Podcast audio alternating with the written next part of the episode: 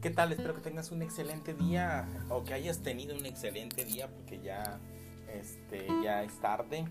Eh, gracias por seguir compartiendo conmigo estas reflexiones de los caminos de la vida. La verdad o comprensión llega en un destello y ese destello no tiene continuidad, no está dentro del campo del tiempo. Vea esto claramente por sí mismo o por sí misma. La comprensión es fresca, es instantánea. No es la continuidad de algo que ha sido. Lo que ha sido no puede traerle comprensión.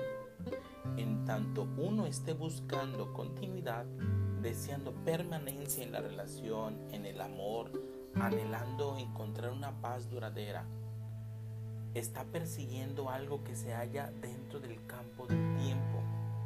Por lo tanto, no pertenece a lo intemporal. Por eso decimos que la verdad o la comprensión llega como un destello, llega como un rayo, llega como esa eh, breve duración. Cuando usted tiene comprensión de un hecho, hay que comprenderlo en el momento. Yo sé que es difícil comprender situaciones en el momento. La muerte, la frustración, separación. Es muy difícil comprender el hecho en el momento, pero si alcanzamos a ver la verdad del hecho, podemos descubrir muchas cosas. Usted